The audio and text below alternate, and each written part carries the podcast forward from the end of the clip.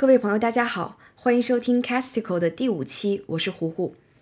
这期节目非常特别，因为这是我第一次邀请嘉宾一起做节目。请到的嘉宾呢，是我的一位朋友，也是一档非常有名的中文播客节目《迟早更新》的主播锵锵。我们今天选定的话题呢，正好就是听播客以及做播客，所以这一期是关于听播客与做播客的播客推荐，也是迟早更新发起的窄播时代系列节目的最后一期。在节目中，锵锵推荐了四集精彩好听的英文播客，我们两个呢也围绕着这些播客当中的内容进行了一番讨论。如果你对于播客作为一个话题很有兴趣，那我有百分之七十五的信心，相信你愿意把这一个多小时的节目听完。那现在就让我们来一起听听我和锵锵都聊了些什么吧。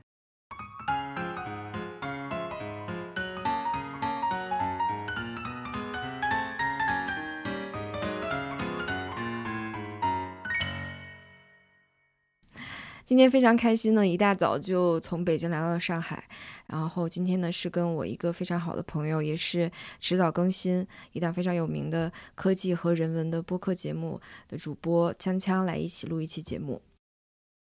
大家好，我是锵锵。嗯，我们现在在的这个地方也是很有意思。其实我已经之前偷偷的过来看过了，这是迟早更新更新的这个录音室。然后我觉得现在面对的这个大的麦克风，颇有一种仪式感。这个仪式感也给我了一点点压力，然后让我觉得特别特别的亢奋。我觉得你对这个麦克风以及录音室应该不陌生了呀。你之前做同传的时候，应该有类似的。经历或者说体验，你那个 booth 应该比这个还要再小吧？要小一些。包括说这个装备方装呃设备方面肯定更加专业。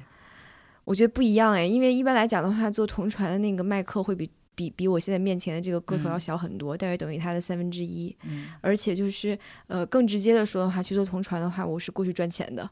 我可能对，而且翻译的一个。本职的工作就是我要去翻译别人的话，可能就是难度跟我现在自己在想，嗯，怎么样比较冷静的，或者怎么样比较克制的，尤其对于我来讲，把这个话说清楚是不一样的。对对对，因为我现在还是有一点点紧张，希望等一下聊起来的时候会稍微冷静一些。对对对对，我觉得可能是不一样的紧张感吧。包括说这个麦克风，我觉得确实有一定的原因，它比较大，然后这样处在你面前会有一种多多少少有一种压迫感吧。嗯嗯嗯嗯嗯，还蛮有意思的，还蛮有意思的。对对，然后我们今天其实聊的话题呢，也离不开播客这两个字。呃，如果大家听过之前 Castico 的几期的话，嗯，其实大约知道 Castico 一般的就是方式是说，我每一集会呃介绍三期不一样的英文播客下面的有。有意思的节目，然后今天呢，我们其实是选定了一个话题，然后去推荐一些跟这个话题相关的呃播客节目。而我们今天选定的话题呢，就是播客，所以这个是一档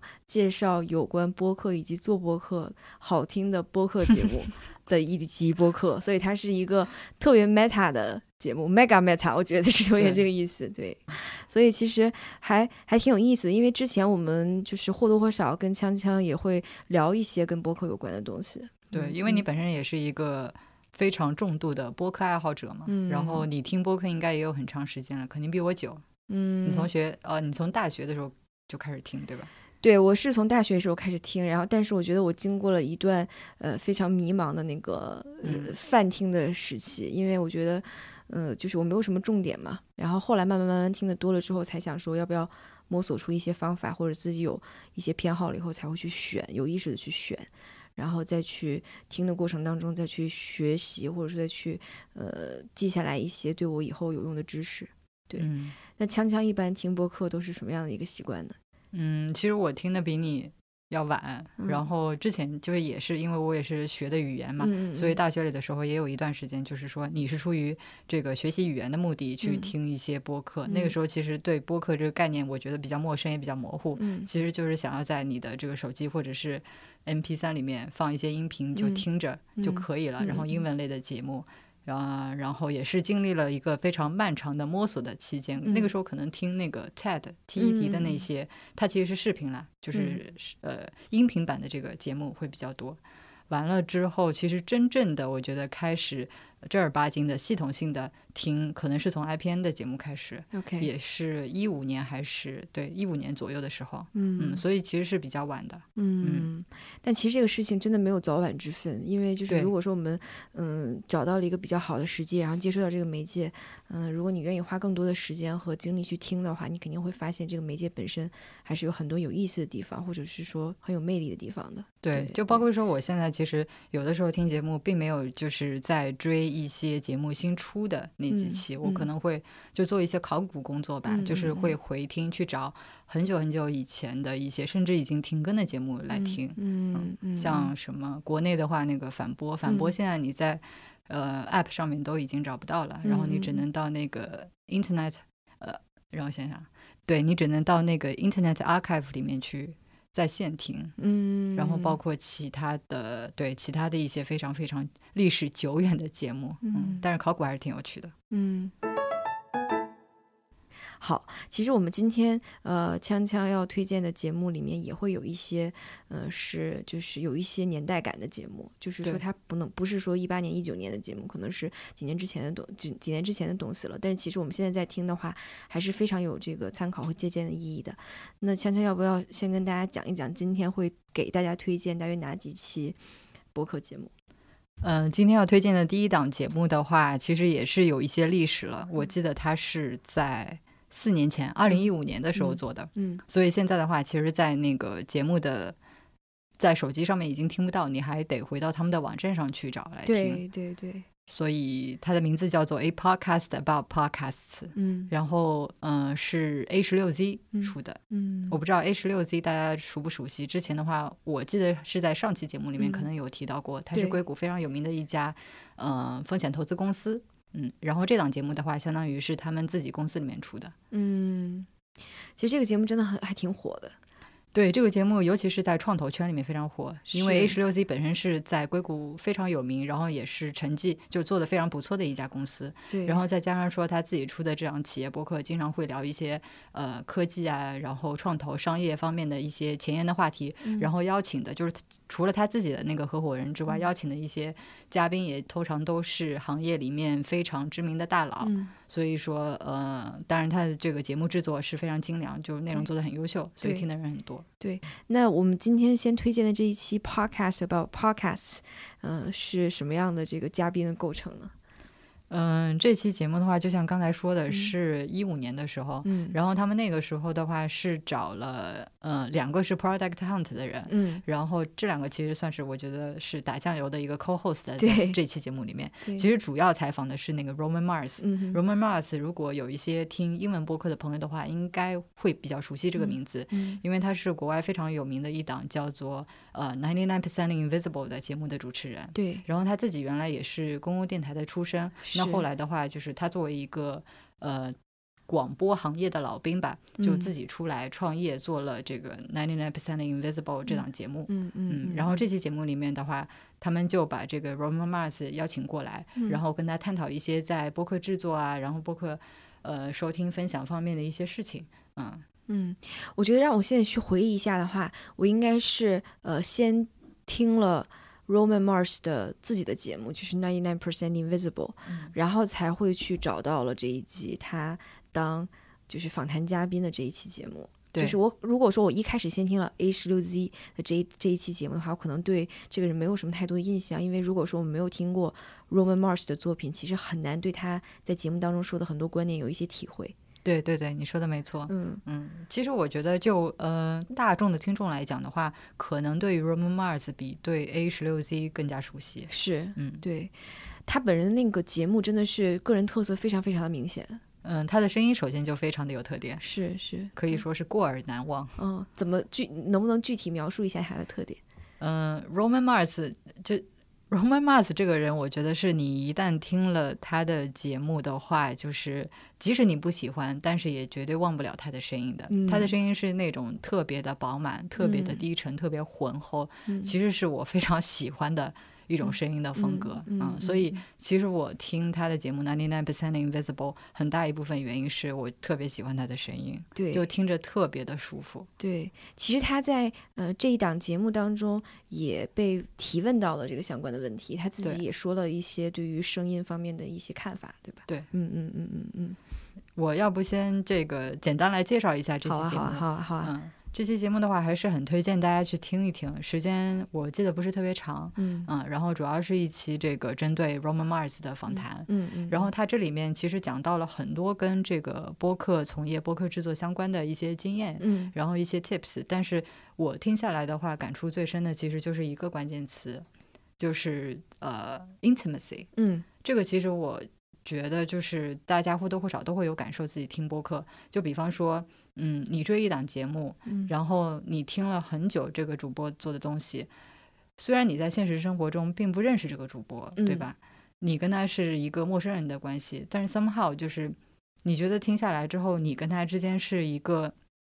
就你对他的很多事情都非常的了解，是是，他其实就像是一个陌生的老朋友一样，没错，对吧？这个是我自己就是听播客听了这么久之后的一个感触，包括有的朋友聊起来的时候，他们自己也会觉得说有这种感受。对，那然后这里面这个 Roman Mars 其实就讲到了这个 intimacy 这种，呃，我觉得在播客这种媒介里面特别独特的一点，它是比文字和视频。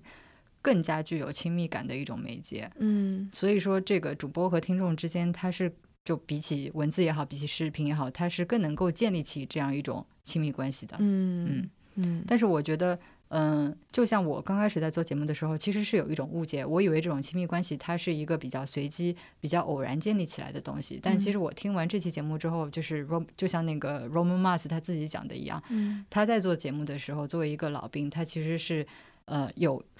可以说是特意的在节目当中，通过各种各样的方法去维维护，来建立这种亲密的关系。嗯，就比方说他在这个做节目的时候，会非常注意自己讲话的方式。对。我们听到的这种非常饱满、非常浑厚、非常深沉的这个声音，其实是可以说是他有意的表演出来的。明白。他自己也就是说，在日常生活当中的话，他讲话绝对不是这样子的，不然的话会让人觉得非常的奇怪。嗯，对吧？嗯嗯。那所以这是一点。然后另外一点的话，比方说他在讲的时候，讲到听众，对吧？讲到这个坐在手机那边收听的这些人的话，他会呃。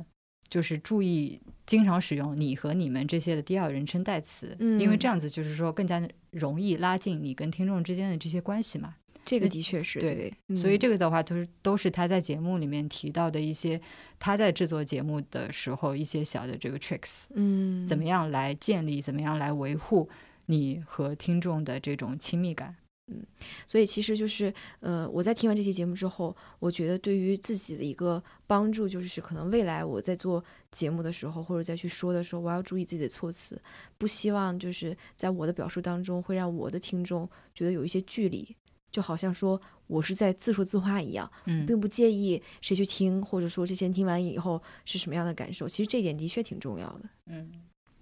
然后这里面我觉得想就是可以多说一点的是说，为什么我们觉得。播客它是一种特别亲密的、特别亲切的一种媒介。嗯，我觉得这个可能跟声音这种东西、这种媒介是有关系的。嗯嗯，我经常在就是不同的这个节目里面听到，大家认为播客或者说是声音，它是一种特别 visceral 的东西。嗯，对，visceral 这个英文单词我觉得特别的贴切，但是说实话，如果要用中文来表达的话，我还真想不到一个特别贴切的词。那你就应该应该翻译成什么？举举几个比较简单的例子呢？嗯。你特别能够通过声音的各种细节来传达情绪和情感，嗯，就是它是一个直击心灵的东西，嗯嗯，我觉得大概能能能体会得到。比方说，我会不会觉得这个人他在给我讲一一条事实的时候，就特别让我觉得我必须要信他，嗯，有说服力，或者说，呃，有一些人他在讲笑话的时候，呃，我就觉得听他说这个劲儿就特好笑，他的语音语调等等，就让我觉得他。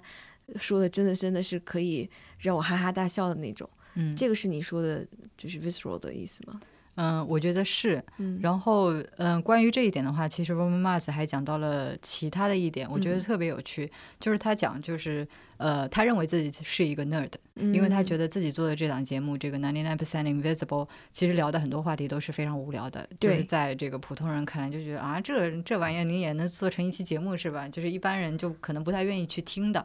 嗯。但是他说他的能力就是说能够把一个看似非常无聊的话题做成一期非常有趣，让你就是一听开头可能就想听下去的这么一个节目。然后他觉得他怎么样做到的呢？他觉得就是因为他自己是一个 nerd，对。然后为什么会说？nerd 以及说 nerd 跟这个 intimacy 亲密感有什么关系呢？是因为就是正是因为声音它是一种非常 visceral 的媒介，嗯，而而 nerd 是怎样一群人？就是他是对一种呃某些事物特别有执念，以及是说能够特别能够去钻研。就如果说他一旦喜欢一样东西的话，他特别愿意会花很多的时间精力去钻研的这么一群人，嗯。所以，这样一群对于某些事物有着执念的人的话，他是很容易通过声音这种媒介，就是通过声音传递出他对于这些事物的热爱的。嗯，所以他这种对于事物的热爱是更加容易通过声音传递到听众的耳朵，然后听众也同时能够被他所感染，然后自己可能就是原本对于这个无聊的话题不感兴趣，但是一听他所讲的东西之后，也容易被感染，然后对这些。事物产生一定的兴趣，嗯，所以就是，所以在这里面，我觉得就像那个 Roman Mars 在节目里面讲的，声音或者说播客，它其实是对于 nerd 群体非常友好的一种媒介，嗯，nerd 是特别擅长用这种媒介来发挥出它的优势，那它的优势对就是说对于某些事物的这种呃特别的热爱执着，对。嗯，其实你刚才说到一点，其实蛮有意思的，因为所有的这些大的指标、小的元素凑在一起编排之后，都是体现的是，比方说我这一集呈现的这个主题，或者想给大家讲的这个故事是不是圆满，对，是不是丰满。所以这个就是势必谈到了一个就是播客节目，呃，都会都会必须要重视的一个东西，就是我这个叙事性的东西。对，其实说到叙事性的话，Roman Mars 其实他也非常非常的看重。嗯，对，嗯，比方说他其实，在呃我们今天推荐的这期节目当中也提到了，呃，可能 ninety nine percent invisible 的前身就是他在电台做过的一个，就是穿插在节目之间四到五分钟的小的音频片段。嗯，后面他可能找到一个契机，想把这个小的音频片段发展成为一档独立的节目，然后每一期差不多四十分钟啊，将近一个小时啊等等。那同样的事情放在四到五分钟的这个尺度之下，跟放到将近一个小时的尺度之下，肯定是不一样的。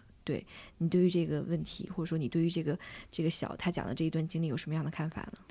嗯，这里面其实我觉得你和他都讲到了一个非常重要的点，就是说。播客它作为一种新的媒介形式，其实是就在我看来的话，是极大的丰富了叙事的可能性。嗯嗯嗯。呃，为什么这么讲？就比如说以前在广播时代的时候，那一档节目它多长，或者说你这里能够播多少档节目，其实很大程度上是因为就呃是受它这个有限的频段。资源所限制的，对吧？没错，没错。所以你不可能有这个无限的节目，你也不可能做马拉松式的节目。的确，的确，对吧？那虽然说马拉松的节目，我觉得也受呃听众注意力的限制，但是至少你可以。在现在互联网的时代，你可以去做这个尝试。那我知道的也有一些节目，他做过这些有趣的尝试。那除此之外的话，还有就是节目形式的这个创新。嗯，有现在我们听到的很多有趣的这个播客节目，它这种形式在以前的广播时代，我觉得是很难想象的。啊，那在国内的话，我觉得比较典型的一个例子就是我们刚刚提到的那个反播。嗯，反播，嗯，从它的名字里面就可以听出来，它的风格是比较，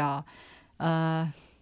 反主流嘛，或者是反传统的，对对对，嗯，所以像这种风格的节目的话，其实你在之前的广播时代的话是比较难以想象的，就不太能够出得来的，明白。所以它是借助了播客这种形式，才能够在互联网上进行传播，被大家听到。对。对，但其实就是说，因为播客，嗯，这种形式，我的理解啊，就听你说完之后，可能是说它的延展度非常非常的大，嗯，就是我可以从不同的角度打破之前原有电台的这种模式的各种各样的限制，然后，呃，根据我自己的就是创造力，或者根据我自己的思路，再把它重新组合一下，嗯，然后以一个我自己觉得可能会吸引受众的方式呈现出来。但其实这个东西没有一个怎么说呢？没有一把每一个人都要认可的标尺。似乎没有一把尺子，比方说，我一定要量这个刻度在哪，没有这样的。嗯，我觉得如果说要有这把尺子的话，可能是在于听众。嗯，比如说你的这个注意力是有限的，对吧？呃，我觉得播客叙事虽然是呃，虽然说有了播客之后，我们的这个叙事被极大的丰富了，你看到了更多的这个形新的形式，嗯，但是其实我觉得也是有蛮多局限在里面的。怎么说呢？局限主要可能是在听众这一方面，就是你接收端，呃，比方说。嗯，像我们在之前的迟早更新节目里面也有提到，就是声音它其实是一个单线程的东西啊。对，你在视频里面你可以有双线或者说甚至是多线程的东西在进行，对吧？但是在声音里面，就是为什么说背景音乐有的时候会显得非常的恼人，是因为就是我们只能够接受单线程的这个东西。明白。所以你在声音里面。你在播客里面，你几乎是不太可能进行一个双线甚至是多线的叙述的。OK，就算可以的话，我现在很难想象，我觉得效果可能也不太会好。那这个是因为听众的这个本身的这个听觉，它这方面的这个限制，生理限制吧，我觉得是，嗯。其实还蛮有意思的，因为就是我觉得就是这个跟我们之前这跟我们今天推荐的这一期节目当中，Roman Mars 提到的一些叙事性可能又不一样。嗯，因为其实他可能并没有从呃制作一档播客的一些难度跟大家直接戳中这些痛点，因为可能他的背景，他做了很多这样的播客，他就。把这些所有这些东西当做当做一种就是默许的一些规则就去遵守，但是对于听众来讲的话，我们可能真的之前并没有想过什么样的声音是并不适合放到播客里面的，什么样的声音适合放到播客里面，然后我的听众听完以后他会觉得非常愉悦啊等等，嗯，还蛮有意思的。对，那强强，你说，嗯，像那个 Roman Mars 他讲到的就是说他，嗯。现在做的这档节目是通过之前电台的小节目发展过来的嘛？那他为什么现在说可以来做这么一档节目？其实也是跟我们刚刚讲到的这个亲密感是有非常大的关系的。嗯，因为就像他自己讲的，他现在做的这个节目里面有很多是普通人大众看起来非常无聊的一些话题。对。然后他之所以能够把这些无聊的话题、小众的话题发展成一档现在其实还蛮有名的播客节目，是因为他有就是说他通过亲密感建立起来了一群非常铁杆。的粉丝非常铁杆的听众，对对，所以说他今天呃做的这档节目。可以说，在以前广播时代，在他广播电台工作的时候是不太可能的啊，是因为这个，嗯，可以说是盈利模式不太一样哦。对，怎么说盈利模式不太一样呢？因为他现在做的这档节目是通过听众支持的，对，所以你通过亲密感能够建立维护起这么一群铁杆的听众的话，有了他们的支持，你就可以继续做下去。哦，但是在之前广播时代的话，你想做这么一档以无聊话题为主打的节目，可以说是不太可能的。嗯。我们今天推荐的这个节目当中，其实还听到提到了一个特别有趣的一个现象啊，就是呃，Roman Mars 也也说过了，就是他觉得就是说有一小部分人说自己听播客，容易制造就是每个人好像都在听播客的这种幻觉。你怎么理解这句话？其实我觉得还挺挺一针见血的。你觉得你觉得你身边有很多人在听播客吗？我觉得要看圈子。嗯，说实话，我觉得听播客的人应该不占多数。嗯，对，应该不占多数。你感觉好像有很多人在听身边，但是其实事实上它还是一个偏小众的东西。这也就是为什么我们会来做窄播时代这个系列。对对对对，就某种程度上还是希望说能够通过这么一系列节目来来推广或者说普及，让大家更多的了解这个播客这个东西。对，嗯，对，因为其实有时候是这样的，就是说你判断，嗯，这个人是不是听播客，还是要有一个。恰当的对话的，对，就是如果说你我只是去问我，我就问，就是说你是不是听播客？那他可能说是去听，但是你可以去听，你你你可以再请他再继续讲一下听什么具体的节目。那如果说他说他听一些，比方说课程类的，不管是得到啊等等这种的，那可能如果我们就是比方比方比较偏原教旨主义的人，他就不会觉得这个是播客嘛，他可能是音频类的一些内容，但是真的不应该被划在播客这个范畴。但我觉得现在就是有一个比较好的趋势，是确实越来越多的人知道这件事情了。对，对。然后呃，说到这个 Roman Mars 的这个现象的话。呃，我也有同样的感觉，但是与此同时，我也很清楚的知道，播客依然是一个很小众的东西。就尤其是如果你想从这个狭义的范围来定义它，如果你是一个原教旨主义者的话，那听播客的人是更少。然后我自己在想，就是说为什么会出现现在这样子一种现象？说实话，我觉得跟就作为。呃，作为制作者吧，作为内容生产者，呃，很大一部分原因是现在国内的播客市场上面还没有出现一档我自己觉得非常优秀的节目。嗯，我所谓的优秀，就是说是类似于像，就可能要求有点高了，有点像 Serial 那样子的级别的一个节目。嗯，就是他那种节目，我也听过，虽然我觉得 Serial 可能不是。我的这个喜欢的这个类型，但是我可以理解为什么很多人喜欢听它。没错，它真的是可以说是让人上瘾的节目。是，就像很多这个像刚刚完结的《全游》啊等等这些电视剧一样，对吧？嗯，就是让你上瘾，让你从看了第一集、听了第一集之后，就迫不及待的想要听更多的内容。嗯，然后就这些内容是我觉得真正意义上非常非常优秀、非常非常成功的内容。然后在中文的播客世界里面，目前还没有出现这种级别的内容，还没有出现是说。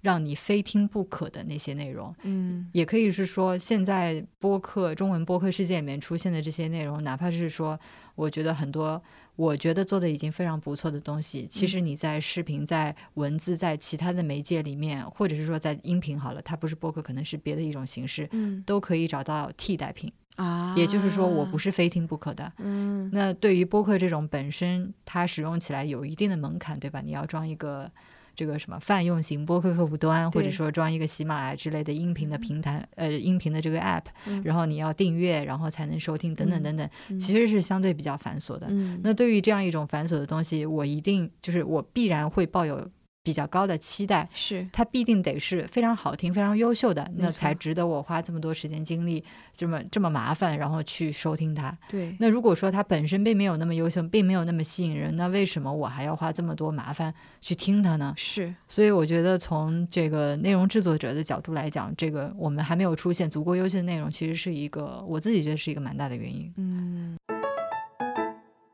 所以这个应该是我们推荐的第一档节目。对，嗯，然后呃，其实 A 十六 Z 在二零一九年，也就是前不久，又做了一档跟 Podcast 相关的节目。这个节目的名字叫做 A Podcast About Podcasting。这一期你们上呃迟早更新上一期也提到了。对对对，嗯，算是这个算是他们二零一五年四年前做的那期节目的一个后续吧。嗯，不过这期节目的话，就是他们谈论的角度跟这个 About Podcasts 那一期老节目不太一样，更多的是从行业观察以及是说商业的这个角度来谈。嗯，所以跟嗯窄播时代的第一期和第二期，我觉得是更像的，就是切更切合一些的，对，更更切合一些。从行业观察的角度来说，嗯嗯嗯，而且其实两个词也蛮有意思的，因为第一期一五年那期叫 podcast about podcast，但是第二期一九年这一期的话就是 a podcast about podcasting，就是做这件事情嘛，对，或者说对，嗯，所以从它的标题看出来，就是这个更多的是关于行业的，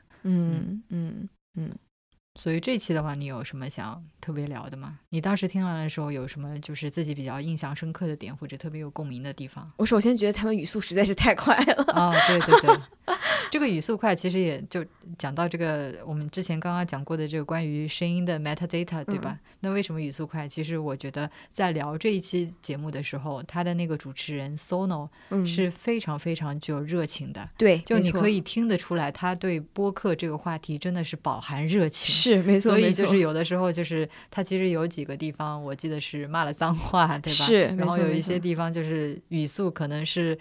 不由自主的提升了很多。对，而且这一期嘉宾里面有那跨嘛，嗯，就是我其实是很早就订阅了，就是付费订阅了嗯，然后我蛮期待他能说很多，因为我感觉他应该也是一个话很多的人，但我感觉在这一期节目当中，他就是完全被边缘化了，没他没说几句话。对，首先我觉得可能跟他们异地录音有关系。我觉得这个那个话听上去啊，听从这个录音听的话，他应该是通过 Skype 或者之类的电话接入的。OK，嗯，其实这一期的话，他们其实是嗯，就是从头去整理了一些跟 Podcast 相关的非常非常核心的概念，比方说到底怎么去定义 Podcast，以及 Podcast 的收听场景啊等等是什么，然后或者说怎么去呃 measure 我每一期节目当中到底输出了多少。观点或者是洞察等等，就是我觉得这些问题就是确实跟生意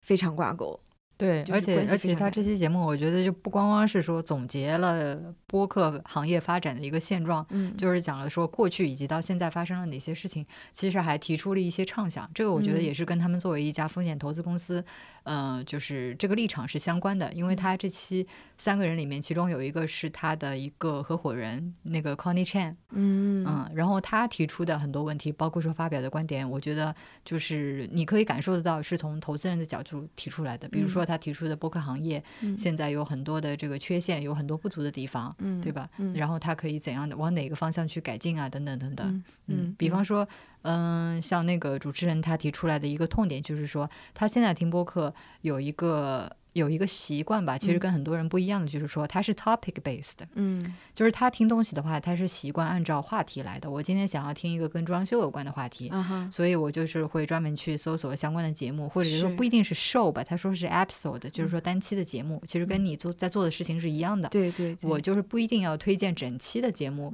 我只是想听这一期。这一档节目里面的某几期节目，对吧？那我今天想听一个英语学习相关的一个话题，那我就去找这个相关的单期节目来听。也就是说，他对于一档一档的 show 的忠诚度，其实不像很多听众那样子高，是一个比较，我觉得是比较比较独特、比较不一样的一个听众。但是现在整个播客行业的话，其实对于这种收听偏好的支持力度是非常薄弱的。嗯嗯嗯，对吧？就是你怎么样，就是根据特定的一个话题去搜索相关的。所有相关的这个单期的节目其实非常困难。我们更多的是说，OK，我对一个话题感兴趣，然后去搜索整档的节目，这个是比较容易做到的。这我非常非常同意。对，呃，比方说我在做 Castico 的选材的时候，就需要花很多时间去各种找。嗯，然后有的时候发现找到的信息可能绕了一个大圈，然后看到一些相关的一些材料啊、一些文章啊等等不大合适，我要把它丢掉。嗯嗯。对于这个问题来讲的话，我觉得不只是我自己一个人的痛点，嗯，呃，我的一些朋友可能他们也会有同样的需求。比方说，我最近呃又重新开始做口译，嗯，然后我在跟呃学姐或者说我同行的一些前辈在聊的时候，有一些人就提到，其实他们会把播客作为准备会议，比方准备这场呃某一个行业的一个一个。同传或者是交传的任务，他们就会去找相关的播客去听，就不再把播客只是作为一个休闲的一个内容再去消费了。那他在找的时候，其实就非常非常非常困难的，因为本来播客它是一种声音的内容，它并不是一个文字的内容，所以在搜的时候，或者在呃 narrow down，或者说我就是一定要听谁去讲什么的时候，就是比较困难的。嗯嗯嗯，这个时候就呈现出了这个收 notes 的重要性。对对对，因为你更多的你只能够通过你的节目介绍或者说是相关的链接里面的一些关键词，然后来找到你的这期节目。对，其实我觉得就是说，一旦我们作为听众，你听的多了之后，你意识到你的选择有许多的时候，你就可能会想要冒一些险，就是不再根据。呃，订阅每一个节目再去听什么东西了。你可能真的是有的时候想要去跨过一步，然后去尝试一些不同的方法，然后找到你想听的内容。因为这个内容可能是以呃节目去恒定的，也有可能是以一集一集的这个 episode 去恒定的，所以不一样的。嗯嗯，因为我觉得现在大多数的这个听众的话，还是把播客作为一种移动产品，是嗯，或者说是更多的是作为一个休闲娱乐的东西。嗯，那我觉得如果说嗯，现在听这期节目的朋友，对于整个播客的行业，或者说整个行业的发展，尤其是在美国，他们的这些嗯，就是怎么说评价的标准、评判的标准感兴趣的话，其实可以去听一听我们刚刚提到的《A Podcast About Podcasting》这一期节目。对，嗯，对，而且我觉得这是非常好的一个用来测试或者说是锻炼你英语听力的节目。嗯嗯。今天锵锵还要再推荐的一档节目是来自刚才提到的 Alex Bloomberg 的节目《Reply All》。对，嗯，呃，我先简单介绍一下，我觉得 Gamelet 就不在这边多说了吧。嗯嗯嗯，好像我们在节目里面应该已经有提到过好多次。对对对。然后呢？Alex Bloomberg 就是刚刚提到的这个 Gamelet 的创始人之一，是是嗯，然后这个 Reply All 是 Gamelet 出品的众多节目里面的一档，而且应该也算是他的王牌节目之一，收听量非常的高，而且备受好评。嗯嗯。然后它是一档什么节目呢？其实总结起来还比较困难，嗯，因为呃，如果你要说他谈论的话题或者他他覆盖的领域的话，其实就是互联网生活，对，是一个非常非常宽泛的概念。是，但是他这个 approach 的角度又非常的特别，就是说他是去探索现在的这个数字生活当中的嗯很多问题，或者说是有趣的一面。嗯，然后同时。嗯，我觉得简单来讲的话，Reply All 可以概括成说是一期现代网络生活生存指南的 一档节目。对，就是说。嗯，他会去挖掘、去讲述说现在的数字生活当中的一些困难以及嗯诡异的地方，嗯，然后同时会讲就是说大家是怎么解决这些问题的，嗯嗯嗯嗯，其实就是说呃科技的发展给我们带来很多便利，但是它给我们带来了一些很新奇、很奇奇怪怪的小问题，对，然后他会去就是去记录人们是怎么解决这些问题的，嗯，然后今天的这期要推荐的节目的 Roman Mars Master Virus 其实就是。呃，对，就是讲大家发现了一个非常诡异的问题，以及如何去解决它的一期节目。嗯，那我们刚刚提到的这一期节目的名字里面，这个 Roman Mars 就是我们从一开始 一直在捧的这一位 Podcast 的大神啊，就是他以他的名字命名的一种病毒。对对对，这期节目其实就是这个也是跟这个 Roman Mars 相关的。我觉得 Roman Mars 在这里的这个出场好多。对。啊，对，这期节目其实也是和这个 Roman Mars 自己节目联播的一期，算是特别节目吧，串台。嗯嗯，那锵锵能不能简单给我们介绍两句？这一期讲的是啥？呃，说实话，要来概括这期节目，我觉得比较难。为什么？因为呃，Reply All，如果说有听过这档节目的朋友的话，大家知道，这其实是一档非常。非常风趣、非常搞笑的节目，嗯嗯，所以就是它这个收听体验很大一部分就是来自于它这个节目当中这些笑料，嗯，所以我今天如果说把这个剧情梗概简单的介绍出来的话，你并不能就是完全 get 到这个节目的效果，嗯嗯嗯，不过为了便于我们之后的讨论，我还是简单简单的概述一下它的剧情，对，就是说有一天，嗯啊，首先是 Reply 它里边的有一个板块叫做 Super。Tech support，嗯，就是说他的听众向他们去反映一些技术方面的问题，因为我刚才讲了，这是一档探索数字生活方面的节目。那听众反馈了这些问题之后，他的主播会试图帮他去解决这些问题，然后把这个过程记录下来。所以今天就是介绍的这期节目的话，也是这个属于 Tech support 的一部分。那他今天这个。这个听众遇到了一个什么问题呢？就是，呃，首先这位听众是一个非常重度的播客使用者，嗯，然后他喜欢在他的车里边听播客，嗯，但问题是说他最近新买的这个新车，这个好像是一辆马自达吧？对，是马自达。其他的播客都可以正常释放，唯独那个 Roman Mars 的 Ninety Nine Percent Invisible 就放不了，嗯，就非常的诡异嘛，所以他就尝试了各种各样的办法。都不行，所以就打电话给他们啊，就写信、写邮件给呃这个节目组，说我遇到这么一个问题，你们能不能帮忙解决一下？嗯，那然后这个主播就觉得说非常有意思，因为就非常诡异嘛，这个问题你其他的节目都不行，难道难不成是你这个汽车的？这个这个这个 radio 他不喜欢 Roman Mars 嘛，所以就放不了他的节目。对，所以他就提出了一系列的这个假设，试图帮他去解决这个问题。那然后包括说他在这个解决问题的过程当中，也做了很多有趣的尝试。对，嗯，在这里就不剧透了。对，嗯，所以。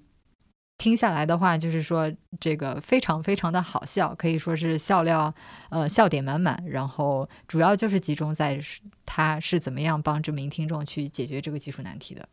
其实就是我觉得这个其实很有意思的是，给也给我们了很多启发。就比方说，有的时候我们会一开始准备做节目的时候，就切一些很大的话题，或者甚至去跟风去呃抓一些热点之类的。比如说之前的九九六啊，但是似乎就是不一定是最好的方法。嗯，因为找到灵感有许许多多的方式，比方说像 Reply All 他们选题的方法，就是可能会从一些呃看上去很古怪、很刁钻的一些小的难题开始入手嘛。包括其实这一期更是这样，对吧？对，嗯，你这个讲的特别对，就是 Super Text Support 是他们的一个板块，然后他们还有另外一个板块叫做 Yes Yes No，嗯嗯，然后 Yes Yes No 是怎么回事呢？就是嗯，怎么讲？就呃，社交网络上经常会有各种各样奇奇怪怪的 meme 嘛，对对吧？meme 中文叫什么？迷迷音梗吧，应该是我觉得哦，梗梗吗？我不知道，我但是第一反应就是梗，暂且把它叫做 meme 吧。嗯，然后就是，就如果说你不是一个重度社交用户的话，社交网络用户的话，你可能不能够及时跟上这些 meme。是，那他们的这个老板 Alex Bloomberg 就是这样一个人啊，所以他就是很多社交网络上的这个 meme 就不能 get 到，所以他们就做了一期，呃，做了一个板块叫做 Yes Yes No，然后就是说定期可能在社交网络上搜集一些比较诡异的，然后你很难理解的一些 meme。然后去问他的这个老板 Alex，然后如果他不知道的话，向他解释的这么一个节目，就非常有趣，对吧？就是你看他这个节目的制作成本其实是相对比较低的，他不需要派人到外面去做采访啊，等等等等，所以其实是一个形式非常轻的一个节目，但是又非常的有趣，而且跟他的这个听众或者说跟其他的这个用户之间是有一个怎么讲一个额外的联系。没错，没错，非常同意。对，所以我就觉得说 Reply 的这个节目组。就在这方面的这个洞察是非常厉害的，嗯，也就是为什么刚开始说实话，我真的不知道该怎么样去概括介绍这档节目，嗯，因为它涵盖的这个范围，其实你看嘛，是整个的这个数字生活，就是整个的这个网络，对吧？互联网，嗯，但是它的这个切入的角度又是如此的不同，嗯，就是你很难找到第二档是这样子的这个节目，嗯，所以就是让。让通常我去跟别人介绍这样节目去普及的时候，就变得非常的困难啊。对，因为嗯，你看我们现在这个中文的播客世界里面，如果说是涉及到科技、涉及到互联网的这些节目的话，那无非就是硬件产品测评啊，对，然后科技新闻播报分析啊，对，对吧？然后或者是现在我们莫名其妙的又提出一个概念叫做泛科技，对吧？里面 中间夹杂了一些人文方面的东西。嗯，但是像他们这样子的一个角度，我觉得是我自己是觉得非常的新鲜，然后我觉得也是非常。非常好听，非常有趣。明白。那除了呃这一期节目的趣味性以外，你觉得它有没有什么深度呢？或者说有没有什么深意呢？嗯，它这里面讲到一个很有趣的点，也是我当时在那个 Voucher 上面看到 Nick Qua，就是我们刚刚提到的这个 Hot Pod 的那个 Newsletter 的作者。嗯。他写的一篇，对他写了一篇这个节目的 review。嗯，这个人经常在，也没有经常了。那块时不时会在一些媒体上面发表播客节目的一些 review，就是像书评之类的。明白。对，然后他提到的这这里面有一点，其实呃，我也是比较认同的，也是为什么我觉得这期节目不光光有趣，而且还嗯很有深度，或者说很有意义，是。两个主持人他在帮听众解决问题的过程当中，为了去测试他们的这个假设，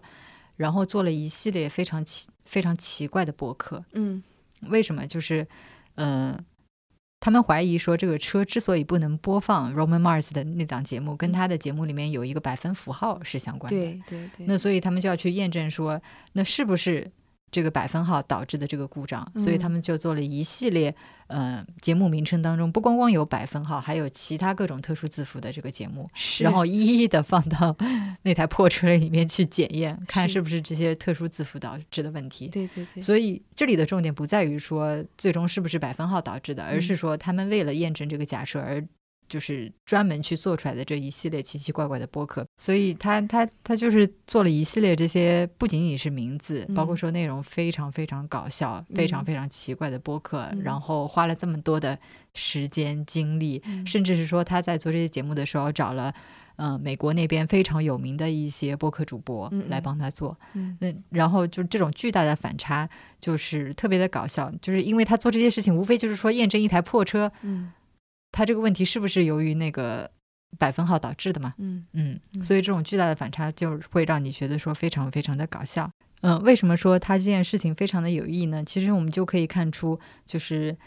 在现在的话，其实任何人，你无论是做多么小众、多么奇怪的话题、多么诡异的节目，你都可以非常呃轻松的把它传到网上。然后，如果说对方也是同样奇怪的一个人的话，然后他就会去收听，所以就可见整个播客的这个生态系统是一个非常开放的系统。没错，这点我非常非常同意。我觉得这个也是播客这个媒媒介让我觉得特别特别有魅力的一点。嗯，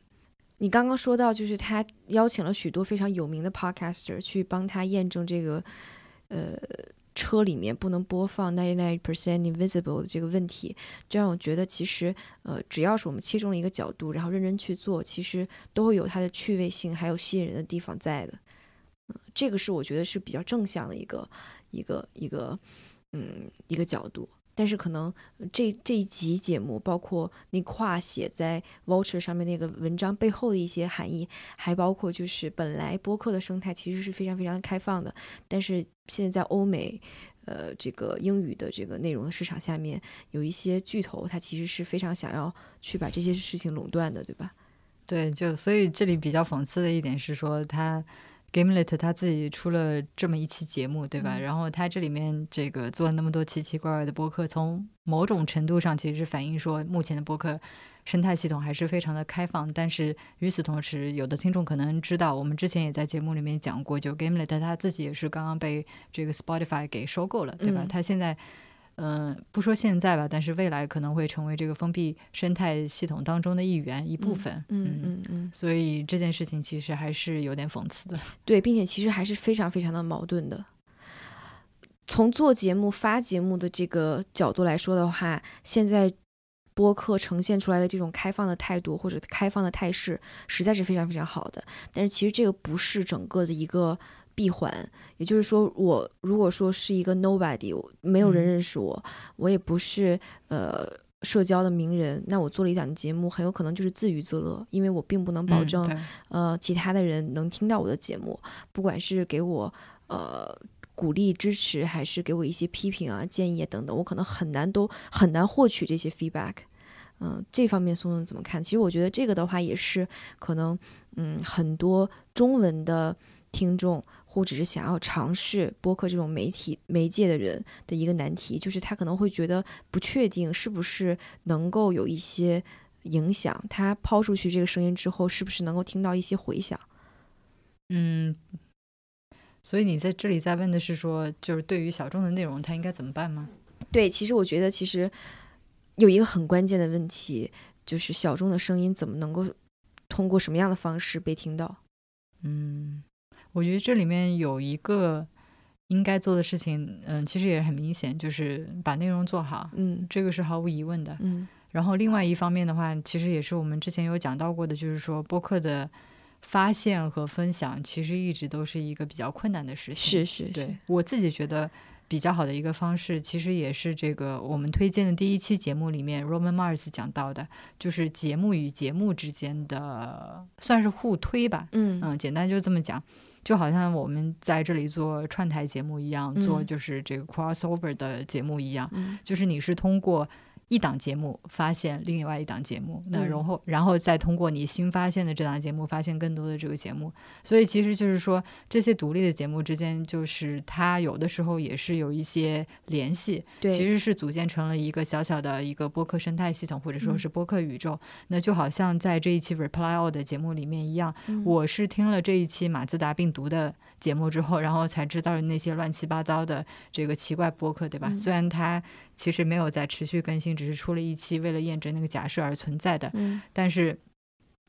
但是我是听了一档节目之后，发现了许多就是搞笑的这个小播客。嗯嗯，我觉得这个是就是也是我们可以用来去发现其他播客的一种途径，一种方式。对，就反正说回来，我觉得这个就是小众的优势了。嗯，就是作为一档小众的节目。嗯，他可以去挖掘这些非常奇奇怪怪的点，然后对我来说是一种非常新鲜的声音，一一个非常新鲜的体验。嗯嗯，那我们今天还会再推荐一期跟播客相关的节目，然后这一期节目其实也是非常非常的妙，因为它的叙事性也是非常非常强的。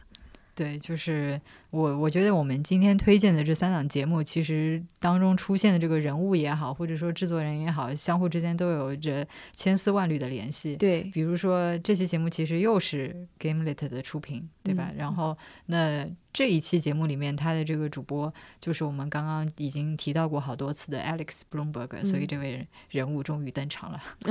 嗯，对。然后这期节目的话是一期访谈节目，嗯，呃，然后出自 Gamelet 本身，算是王牌节目之一吧，叫做 Startup 创创业，嗯，这档节目。那然后他在这期节目里面访谈的本身也是。他本身访谈呢可以说是美国的播客广告行业，呃，或者说是这个播客网络的一个大佬吧，叫做 Jeff o r i c k 嗯，他之前是那个美国一家非常大的喜剧播客网络公司叫做 Earwolf，还有一家播客广告公司叫做 Midroad 的创始人。嗯嗯，那这期节目的话，就是说，呃。Alex 对他的采访，然后讲述了一下他是怎么样从无到有，就是 start from scratch 创就创办了这两家公司的这么一个故事。嗯，Startup 的话是 Gamelet 旗下应该是比较知名的一档节目，对，然后播出也已经很长时间了，最早应该是从一四年开始就推出了，嗯，然后它的第一季非常的有趣，因为当时正好是这个主持人，也就是 Alex Bloomberg，他刚刚开始创办 Gamelet，所以他就有了一个想法，是说把自己的整个创业过程作为一个播客，作为一个。我这里把它叫做音频纪录片吧，这样子的一个形式给记录下来。所以在 Startup 的第一季里面，其实你就可以完完整整的听到他在创办这个公司过程当中遇到的一些比较困难也好、有趣也好的呃特殊的事件吧。嗯嗯。然后就记录了他整个这个创业的过程。那然后从这个第二季开始，他其实就开始去讲别人这个创业的过程。所以 Startup 总结来讲的话，就是一档记录、讲述别人创业过程的一档节目。不过在这里面需要指出的是，他这里的创业其实是一个广义的定义，就不光光是。比如说，我们通常理解的，你创办一家公司，它那里面还有一季讲的是说，有一群牧师，还有呃，对，有一群牧师，他去创办一一家这个基督教堂的故事，所以就非常的有趣。嗯，我其实就是仔仔细细的把他的第一季全部听完了，对，而且其实听了好几遍，因为呃，你听这个节目就经常会有一种打鸡血的感觉，是的。把自己带入到他创业的这个过程当中，尤其是如果你对于播客其实是有一些信仰的成分在的话，你就会觉得哇，有一天或许你也会经历所有他经历过的这些东西，但是你也会期待自己在经历这些事情的时候，仍然能够有 Alex 的执着和自信嘛。所以我其实是被他的第一季完全吸引，然后噼里啪啦又去听他后面呃做的一些节目，包括 Gamelet。后面的一些节目的，我们再回到今天要介绍的这期节目上来，其实呃，就是相当于是两个播客的领军人物的一种对谈，但是他们对谈的方式会让你觉得好像是呃老朋友在。呃，聊过去一样，就是比较自然，我觉得就是比较舒服，不会让我会觉得有一些距离感啊等等。如果对比一下的话，其实做创业类访谈的节目有许许多多，呃，有的时候要看这个主播的背景是什么样的，大家呃去接近呃访谈嘉宾的角度还有风格是完全不一样的。比方说，有一些主播他本身就是非常成功的，就是企业家，那他的呃角度可能就是有一点点从上到下，就是从高到低往下去看这些东西，因为他可能觉得自己已经经历过了，等等等等等等。但我觉得 Alex 在这一期当中的呃表现，更相当于是说，我们可能不大去计较所谓的地位，我们也不大去计较所谓的成绩，我们只是把这些事情展开去说一说，因为其实他们两个都是非常欣赏彼此的这种态度吧，嗯。嗯嗯，所以就是我这里要不先简单的这个概括一下这期节目。好啊好，其实它里面是讲了一个我自己觉得非常典型的美国梦的故事。嗯嗯，就是 Jeff Orick 他刚开始的时候可以讲，就是人到中年啊，生活还是蛮潦倒的。对，然后几乎是一无所有。他自己的形容就是一个 single shingle 的一个 business manager，然后帮一些就是十八线的小明星打理打理个人的财务状况啊、个人生活啊什么的。对。所以是一个很潦倒的状态。那然后机缘巧合之下，他就发现了播客这种东西。他刚开始是自己听播客，然后就很喜欢。然后完了之后就觉得说，哎，那我也自己也可以来做一档节目嘛，帮我这个旗下的小明星，就是在播客里面。就是跟他们讲说说啊，你怎么样来打理自己的财务啊，等等等等的。那后来由于各种机缘巧合，他就是自己做了播客，做了第一档播客，然后开始做起了自己的这个播客网络，也就是后来我们知道的这个 Earwolf。嗯。然后因为他之前这个打交道的大多数是喜剧明星，是。那所以 Earwolf 从刚开始，包括说到后来这个发展过程当中，其实主要是发力在喜剧的方向，它是一个喜剧的播客网络。对。那逐渐逐渐的，他这个公司做的非常的好，而且自从他涉足了播客广告之后，可以说是一路飞速发展。然后在这个过过程当中，他还创办了第二家公司，而且从商业的角度来讲，可能是更加成功的一家公司，就是 Midroll。嗯，Midroll 应该是现在美国这个播客广告行业里面数一数二的一家公司了。的确。嗯。但是后来就是在他这个事业发展的黄金期，那由于这个事情给他这个生活，然后个人的健康带来了很多的问题，所以他可以在讲在巅峰的时期突然做了一个决定，就是说我不想再继续做这件事情了。嗯，所以他就这个决定把他的这个 Earwolf 自己辛辛苦苦从无到有创办起来的公司给卖掉，嗯，而且是完完全全彻彻底底的退出了播客的这个行业。嗯嗯嗯，挺潇洒的，或者说我觉得很难理解。所以你知道，就是这期节目时间并不长，大概是四十五分钟左右，但是你听完的时候就感觉陪着他一起经历了，你知道整个的这个创业过程，从潦倒，然后到巅峰，然后再到一无。也不叫一无所有吧，到完全退出他自己就是这个一手打造的这个行业，是一个非常非常令人感慨的过程。嗯嗯，为什么我觉得他这期节目特别好听？一方面，我觉得他当然是一个非常独特的机会，就是让你能够通过这期节目去了解 Earwolf 和 Midroll 它背后的早，尤其是早年的一些这个创业故事，对吧？然后另外一方面是。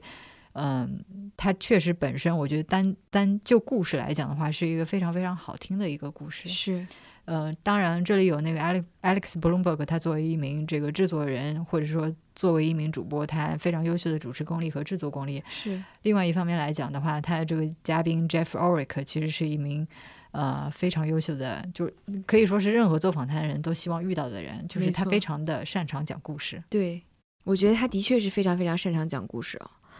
我觉得听他讲故事就是那种没有什么压力，就是一可以一直听他说下去，或者说我找不到任何的蛛丝马迹，想要甚至去挑战他一下，或者想要去质疑他一下，没有，他都很自然。而且我觉得我最欣赏他的一点是，他在讲这些故事的时候，他是真的很真诚，尤其是比方说他什么都没有的时候，他也并不介意把这东西讲出来，然后他。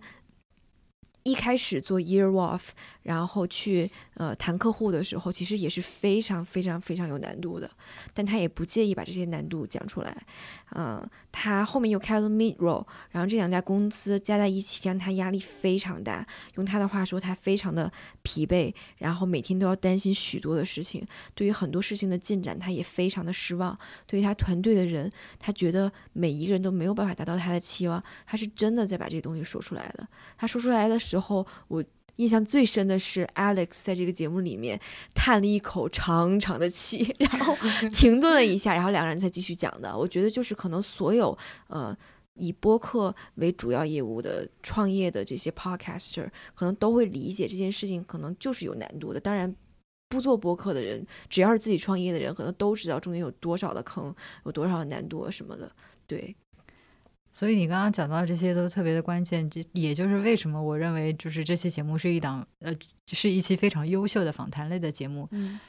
你想你刚才列举的这些其实都是非常细节的东西，对吧？嗯。然后你为什么听完了这期节目那么久还能够记得这些细节？其实我觉得这就是这档呃这一期节目它做的好或者说是做的优秀的地方，做的出彩的地方。嗯。他给你讲了一个故事，然后他是怎么样这些故事深深的刻在你的脑袋里面的？其实我觉得就是很重要一点，就是通过细节来说话。嗯，这个当然是就是 Jeff Oric 他本身作为呃作为一个嘉宾，我觉得他很擅长讲故事。他讲的时候不光是说给你讲一些他自己的感想，讲他自己当年做了什么，他还知道在适当的时候通过细节去说话，来加深你对于这个事物的一个感受和印象。然后另外一方面是，我觉得 Alex Bloomberg 他作为一个主。播也好，作为一个制作人也好，他知道怎样去讲一个故事。嗯嗯，我觉得锵锵说的非常非常非常有道理。这就是在这个。不到一个小时的节目当中，其实它是制造了好几个转折点的。对，呃，每一个转折点其实都有出人意料的这种效果。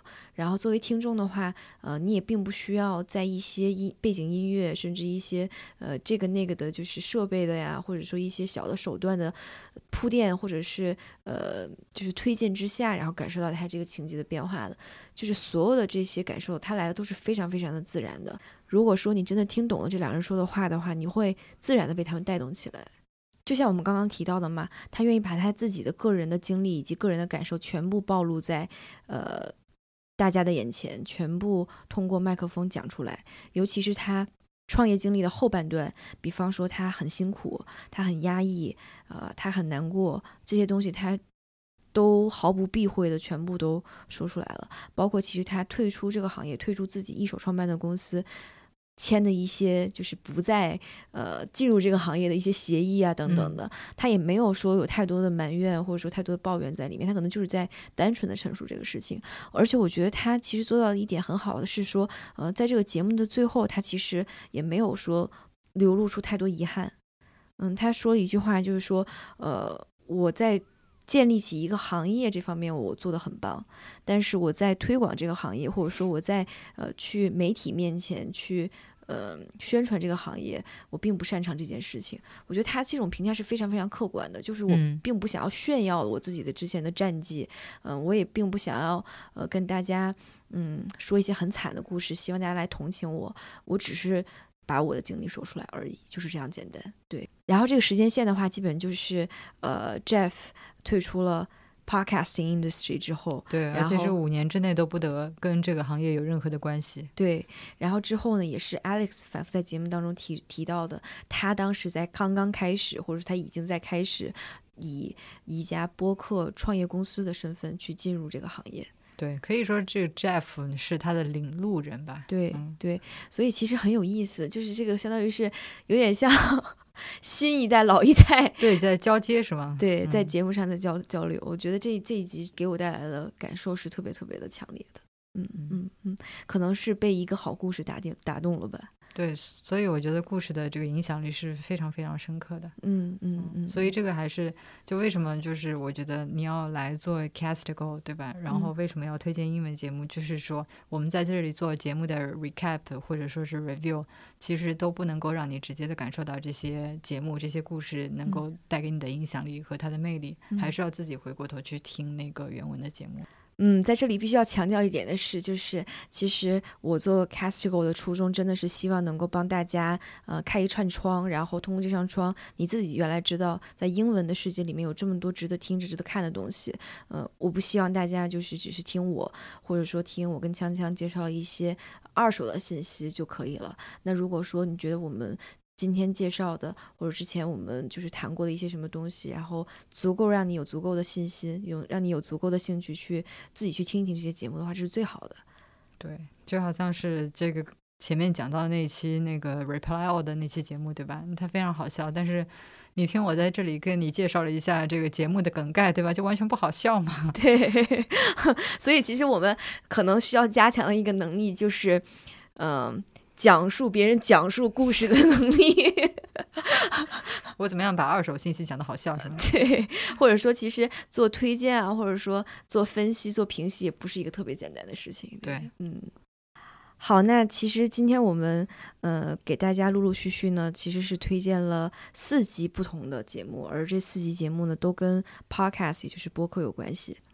嗯，对。嗯，然后如果大家平时在收听的过程当中有发现什么有趣的这个讲播客的节目，无论是中文的还是英文的，都欢迎推荐给我们。嗯，对，因为我们本身对这个播客话题一直都非常感兴趣。对对对，呃，今天跟锵锵聊的也非常非常的开心，因为其实呃我们之前并没有一个嗯录节目的身份，嗯，就是按照一个脉络去像模像样的推荐播客听，对。然后今天的话，的确就是在这种互动的讨论当中，也了解了彼此对一件事情不同的角度跟看法。然后，尤其是对一些做播客啊，然后欣赏播客啊，有了更多的体会吧。嗯嗯，对。说到这个的话，我想起在之前 H 六 Z 的那期节目里面，那个主持人 Sono 他曾经算是挖过一个坑吧，因为他对于播客以及播客制作这件事情也是充满了热情，所以他当时有讲到是说，哎，自己以后要不来做一档就是讲如何制作播客的一期节目。说实话，我还蛮期待的，嗯，希望他能够尽快把这个坑给填了。对我也是。对，其实现在去看的话，更多的是说，呃，让大家呃准备什么样的工具，使用什么样的软件，然后使用。什么样的器材跟设备啊等等，但是在制作方法上的话，其实这是一个太大的话题。对，这是一个我非常感兴趣的话题。然后，呃，我在看一些就是这方面的东西吧，书也好，其他的资料也好。然后，说实话，我很想做一期，就是从。内容制作角度来讲播客的播客，嗯，但是这个坑目前目测有点深，所以我先把它放一放吧。嗯，那也非常期待锵锵有一天能填上自己刚刚说的这个坑。嗯，希望吧，在未来几年当中。嗯嗯，好，再次感谢锵锵的时间，然后如果我们有机会的话，以后再聊。嗯，好，谢谢呼呼，谢谢。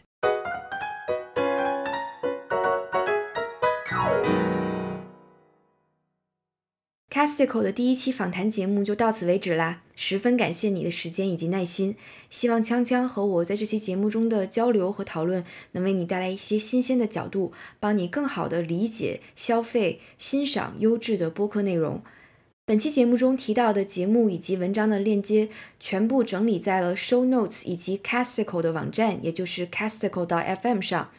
我们还是十分鼓励大家可以去看一看，直接听一听、读一读我们提到的这些英文的内容。希望你可以享受直接接触一手信息带来的喜悦与启发。如果你对于我们这期节目或者 Castico 这档节目有任何建议与想法，欢迎你随时与我们在各大社交平台联系讨论。再次感谢你的时间，希望我可以再快一点，带着新的一期与你见面。